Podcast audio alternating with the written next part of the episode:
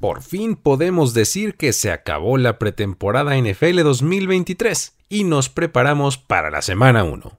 Vimos cómo se desarrolló la batalla de los quarterbacks en algunos equipos de la liga, donde nombres esperados como Bryce Young, Anthony Richardson y demás cerraron decorosamente esta semana. Pero Dorian Thompson Robinson de los Browns y Aiden O'Connell de los Raiders salieron de la nada para robarse el espectáculo. En Green Bay, Jordan Love parece listo para inaugurar la era post-Aaron Rodgers. En Denver se prepara el debut de Sean Payton como head coach cada vez con mejores sensaciones, y los Steelers aplastaron a todos sus rivales en la pretemporada, arriesgando tal vez demasiado a los titulares en el proceso, opinión ante la que Mike Tomlin no se quedó callado. Trey Lance llegó a los Cowboys mientras que la novela de Josh Jacobs llegó a su fin en Las Vegas, pero la de Jonathan Taylor en los Colts está más álgida que nunca. Hablaremos de todo esto y más aquí, en la NFL en 10. Yo soy Luis Obregón y seré tu anfitrión. Comenzamos. Comienza la cuenta regresiva para el podcast que resume la acción de tu fin de semana NFL. La NFL en 10. La NFL en 10. Con Luis Obregón. Número 10. Trey Lance cambiado a los Cowboys. Quien fuera la tercera selección global del draft hace apenas dos años, ahora deja San Francisco en un intercambio en el que el equipo de Dallas entrega un pick de cuarta ronda del próximo año, concretando uno de los movimientos más sorprendentes no solo de la semana, sino de todo el offseason. A principios de la semana supimos que Trey Lance había perdido la batalla por ser el coreback suplente de Brock Purdy, ante el recién llegado Sam Darnold. Para el viernes, ya no estaba en el equipo.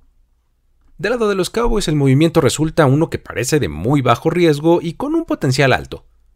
Después de todo, pagar una selección de cuarta ronda para un jugador que solo tiene 23 años de edad, con dos temporadas en la NFL y al que, de acuerdo con reportes, ellos tenían valuado como un jugador de segunda ronda en aquel draft, parece a un buen trato. En términos financieros, los Cowboys absorberán un contrato que implica 6.2 millones de dólares completamente garantizados a lo largo de las siguientes dos temporadas, además de tener a su disposición la opción del quinto año. Lo que desconcierta para el jugador es el hecho de que pasa de un equipo en el que iba a ser el tercer quarterback a otro en el que también lo será. Deja atrás la situación de San Francisco para llegar a estar detrás de Dak Prescott y Cooper Rush. Pensar que su llegada pone en alguna clase de peligro la situación de Prescott como titular es casi ridículo, sobre todo si pensamos en el hecho de que no pudo vencer a Purdy y Darnold en una ofensiva en la que tuvo dos años de continuidad. Creer que ahora lo hará de buenas a primeras en Dallas es muy poco viable. Inmediatamente Jerry Jones comentó el trade y afirmó que lo ve como una gran oportunidad para que el equipo e incluso para que Dak Prescott desarrolle el talento que a cuenta gotas ha demostrado Lance sobre el campo. Alabó que su directiva se moviera rápido en esta situación eh, al final de la pretemporada para asegurar el intercambio y reafirmó que la titularidad de Prescott está asegurada anticipándose a una temporada 2024 en la que Prescott tendrá un impacto salarial superior a los 59 millones de dólares, el tener a un jugador con el potencial de Lance hace que Jones tenga una pequeña herramienta de negociación, en lo que hasta antes de esto pareció una situación en la que Dak tenía el control absoluto para conseguir ya fuera un tremendo salario o en el peor de los casos una extensión de contrato. Por otro lado, el movimiento termina de poner en ridículo al front office de los 49ers en cuanto a lo que Lance se refiere, específicamente a John Lynch y a Kyle Shanahan, quienes entregaron tres selecciones de primera ronda y una de tercera, solamente para colocarse en posición en el draft para tomar a Lance, y ahora solo obtienen una cuarta ronda en retorno. Su estancia en el equipo fue francamente frustrante. En dos años de carrera apenas pudo iniciar cuatro juegos para un récord de dos ganados y dos perdidos. Lanzó 56 pases completos en 102 intentos. Tuvo 797 yardas, 5 touchdowns, 3 intercepciones, 6 sacks sufridos y un rating de 84.5. Su lado más interesante vino por tierra, donde amasó 54 acarreos para 235 yardas, un touchdown y 15 primeros y dieces. Recordemos que no vio el campo en su año de novato y luego, tras ser nombrado titular para la campaña 2022, sufrió una fractura de tobillo en la semana 2, lo que dio paso al regreso de Jimmy Garoppolo y más tarde, tras una lesión, fue testigo del surgimiento de Brock Purdy, quien pasó de Mr. Irrelevant a capitanear el barco de la ofensiva de un equipo que alcanzó su tercera final de conferencia en cuatro años. Número 9. Josh Jacobs regresa a los Raiders. El corredor puso fin a la novela con un anuncio en redes sociales. Un contrato de un año que le puede hacer ganar hasta 12 millones de dólares fue lo que necesitó para terminar las hostilidades con la directiva de Las Vegas, quienes ahora aseguran para la temporada 2023 que complementarán la dupla de sus elementos más importantes a la ofensiva, Josh Jacobs y Davante Adams. Recordemos que lo de Jacobs llegó a esta situación por no aceptar la etiqueta de jugador franquicia que implicaba una ganancia garantizada de 10 millones de dólares este año. Ahora, lo que tendrá serán 11.8 millones más 200 mil en incentivos. Este contrato es parecido al que firmó hace poco Saquon Barkley con los Giants, uno en el que le elevaron un poco la ganancia en dinero, pero no en compromiso de tiempo. La diferencia está que en el de Barkley todo lo extra está en incentivos difíciles de ganar, mientras que en el de Jacobs, fuera de los mencionados 200 mil dólares, el millón ochocientos está garantizado. Hay quienes especulan que a pesar de que este movimiento no deja claro el futuro del running back más allá de esta temporada, las cosas podrían dirigirse a una extensión de contrato similar a la de Nick Chubb con los Browns, la cual le paga 36.6 millones a lo largo de tres años. Jacobs viene de liderar la liga por tierra con 340 carreos para 1.653 yardas y 12 touchdowns. Y además de mantener a flote la irregularidad de temporada que tuvieron los Raiders a pesar de un buen año de Davante Adams. Las Vegas cerró su pretemporada cayendo 16-31 contra los Dallas Cowboys en un juego donde naturalmente Jacobs no se presentó, no estaba ni siquiera en la ciudad. Pero todo indica que las cosas serán muy diferentes en dos semanas cuando abran la temporada regular en duelo divisional visitando a los Broncos. Número 8. Todos son dudas en el backfield de los Colts. De la poca certeza que hay con Jonathan Taylor, vale preguntarse, ¿quién será el líder corredor de este equipo? Lo que es cierto es que la posición está en medio del drama y su situación se complica al cierre de pretemporada factor que suma para colocarlos de momento como uno de los equipos más débiles de la liga. Apenas la semana pasada Shane Staken afirmó que JT iba a volver con el equipo, pero apenas un par de días después de eso solicitó ser cambiado el corredor. El equipo le concedió la oportunidad de salir a buscar postores, pero puso un precio de primera ronda de compensación, lo cual eliminó de entrada el interés de gran parte de los equipos de la liga. Hacia el final de la semana supimos que le dieron como límite hasta el martes de esta semana para conseguir una oferta. Y hasta el momento no ha habido reportes que señalen a un equipo interesado de manera seria, aunque se liga a los Dolphins como candidatos fuertes para este movimiento. Se rumora incluso que aquí podrían estar involucrados Raheem Mustard o Jeff Wilson, quien pasaría a Indianapolis para liderar ese backfield. Kenyan Drake quien parecía el veterano que fungiría como el eventual suplente de Taylor, fue uno de los cortes más notables del domingo entre los equipos de la liga. ¿Quién queda ahora en los Colts? Pues está Zach Moss, que está fracturado del brazo y pues de momento no es opción. Detrás de él están Dion Jackson, Evan Hall, Jake Funk y Jason Huntley. Si no habías escuchado estos nombres nunca antes, no te culpo. ¿Será que Anthony Richardson termina liderando este backfield? O las opciones se terminarán para Taylor y terminará volviendo con el equipo, siendo una víctima más del sistema. Número 7. Broncos cierra fuerte la pretemporada. El cambio de cultura se está haciendo sentir en Denver, y el equipo de Sean Payton terminó la preparación rumbo a la temporada 2023 con una excelente actuación de los jugadores reserva que blanquearon 41 a 0 a los Rams gracias a una gran actuación de Jared Stidham, Albert Okwek-Boonham, entre otros. Es difícil olvidar la decepción de la temporada pasada. Sin embargo, este equipo con cada actuación que tuvo mostró un poco más de espíritu y mejoría. A pesar de las lesiones de su cuerpo de receptores, nombres como Marvin Mims y Brandon Johnson surgieron como opciones interesantes y que probablemente terminarán viendo más acción de juego de la que se anticipaba, ya que ante los cortes anunciados hasta el momento está el de Kendall Hinton, quien podría haber estado peleando por repeticiones en ausencia de KJ Hamler, Tim Patrick y durante la posible ausencia de Jerry Judy. A lo largo de los partidos, las actuaciones de Steedham no habían sido del todo convincentes. Sin embargo, en esta tercera semana se le notó mucho más seguro en la bolsa de protección y conectó muy buenos pases, completando 17 de 28 para 236 yardas y un touchdown. Tuvo así su mejor salida en la pretemporada. De lo más destacado en el partido también fue la actuación del Titan Albert O, quien se llevó 7 balones para 109 yardas y una anotación. Esta actuación, aunque no cuenta para los standings, sí que lo hace en lo anímico para el equipo de Denver, quien ahora tiene dos semanas para prepararse para recibir a los Raiders en la semana 1. Número 6. Ryan Jensen agrava su lesión de rodilla. El centro y ancla de la línea ofensiva de los Tampa Bay Buccaneers queda confirmado fuera de la temporada 2023, tras la acción en el cierre de pretemporada ante los Baltimore Ravens. La condición es ya tan grave que podríamos haber visto lo último de su carrera en la NFL.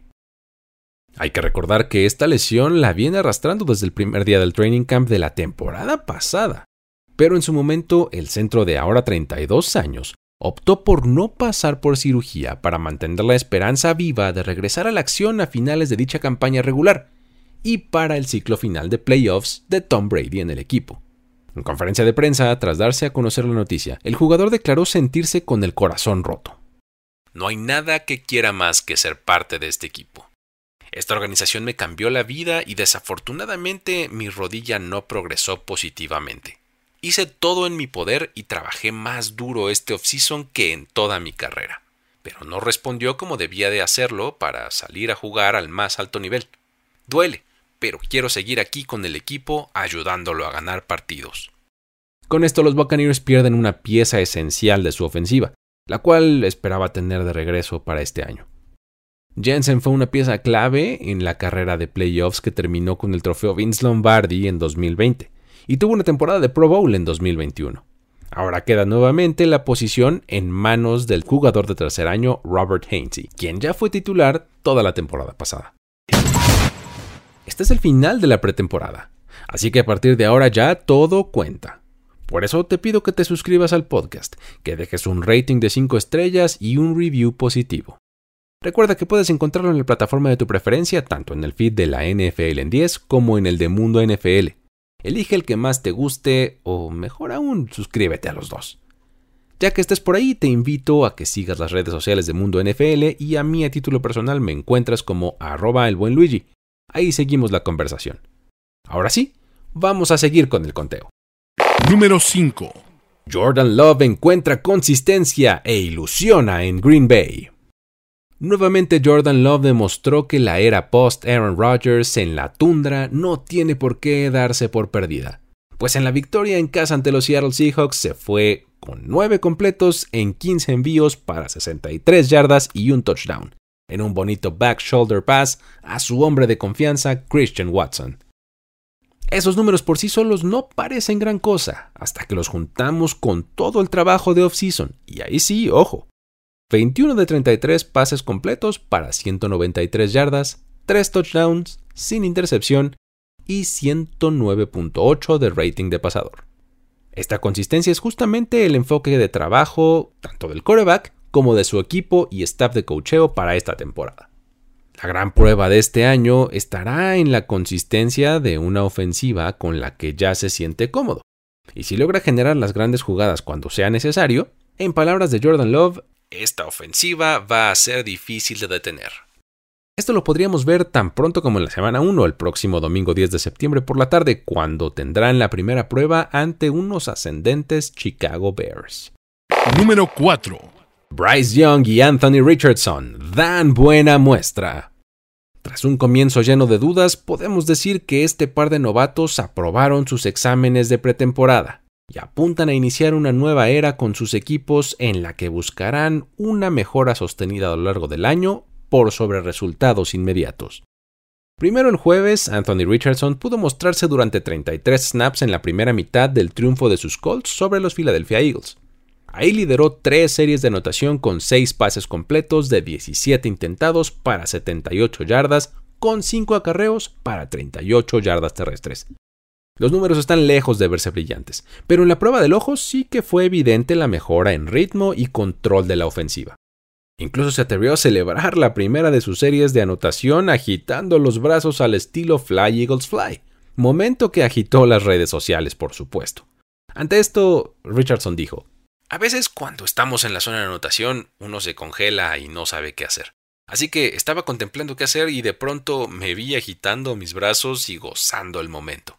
Espero que nadie lo tome a mal. Fue pura diversión. Veremos si esta diversión continúa el domingo 10 de septiembre por la mañana cuando reciban a su rival divisional los Jacksonville Jaguars para abrir su temporada regular. Luego el viernes fue turno de Bryce Young con Carolina. En el partido tuvo dos series ofensivas en las que anotaron 10 puntos, incluyendo su primer envío de touchdown como profesional a manos de Adam Thielen.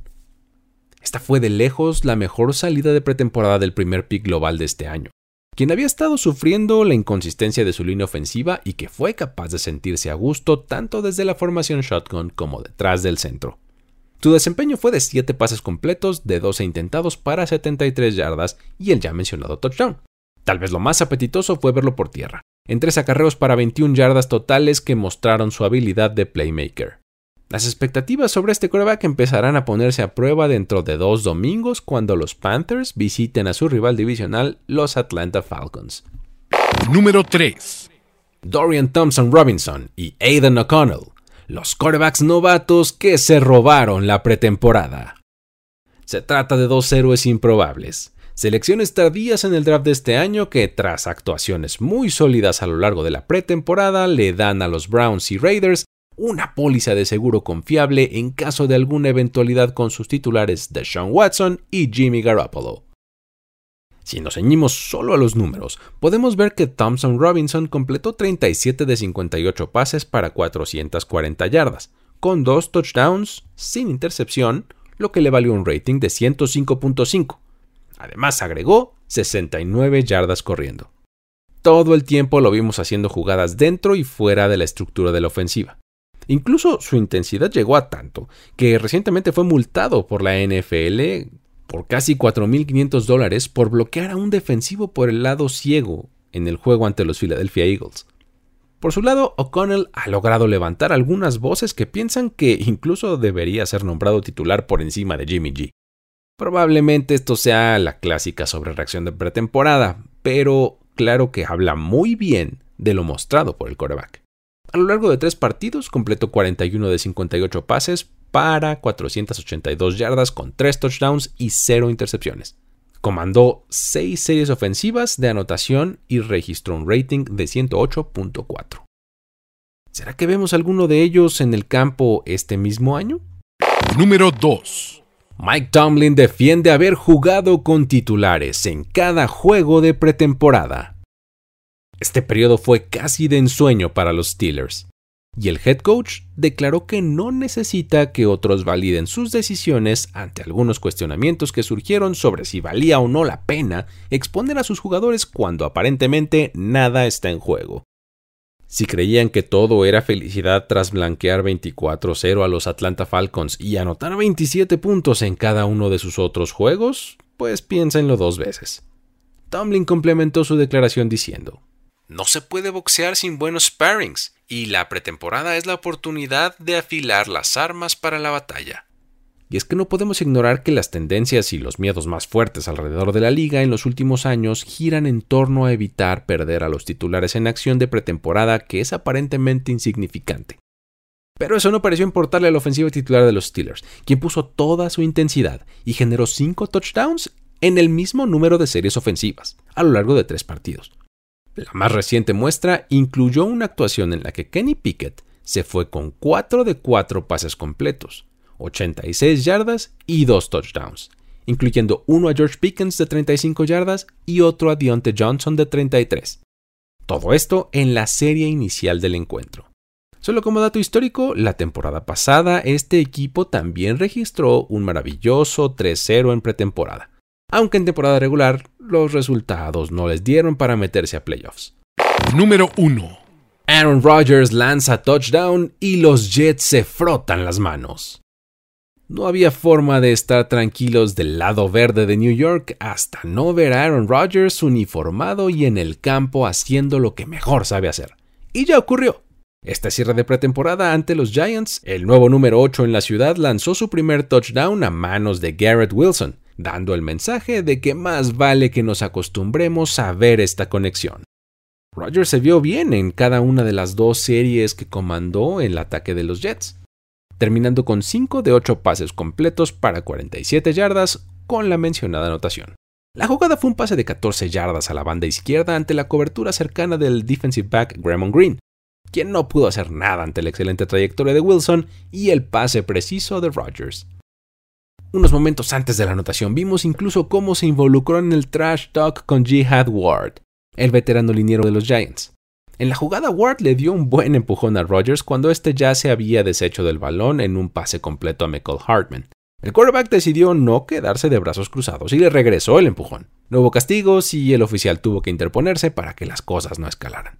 A la jugada siguiente vino el pase de touchdown, después del cual Rodgers se encaró a Ward e incluso golpeó cascos con él. En realidad choqué con él, dijo después del partido. Esperen a Hard Knocks y ya lo verán. En cuanto al pase de touchdown, Rodgers tuvo palabras para Wilson elogiando la atrapada en particular y su sincronización durante la pretemporada. He hecho un montón de envíos como este a lo largo de los años, pero él en especial hace un muy buen trabajo sabe sacar tarde las manos y pienso que eso es importante porque el defensive back está esperándolo para ponerle las manos encima. Además, él crea naturalmente mucha separación, lo que hace muy sencillo lanzarle. Esta jugada coronó una sesión de trabajo de nueve snaps en la que el veterano probó lo que será estar tras una dudosa línea ofensiva. Detrás de los tackles Dwayne Brown y Mecca Beckton lo vimos ser obligado a salir de la bolsa de protección forzar un pase a las bandas y volar incluso a su Titan CJ Usoma. Pero todo lo que fue en dirección a Garrett Wilson le salió bien, incluyendo el touchdown, y también un pañuelo por interferencia de pase para sumar 3 completos y 30 yardas en total. La próxima vez que veamos a Aaron Rodgers será en el Monday Night Football de la primera semana de la temporada, cuando los Jets visiten a los Bills en Buffalo.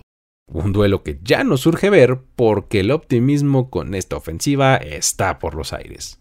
La NFL en 10. Hasta aquí con el conteo de esta semana. Uno que fue posible gracias al apoyo de Carlos Mercado.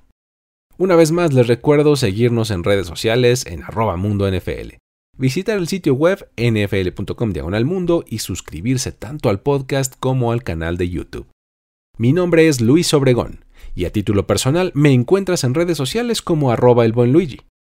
Me despido de esta edición de la NFL en 10. Hasta la próxima. Ya eres parte de la conversación NFL de esta semana. La NFL en 10. La NFL en 10. Conductor y productor ejecutivo Luis Obregón. Voz en off y diseño de audio Antonio Sempere. Una producción de primero y 10 para NFL. La NFL en 10.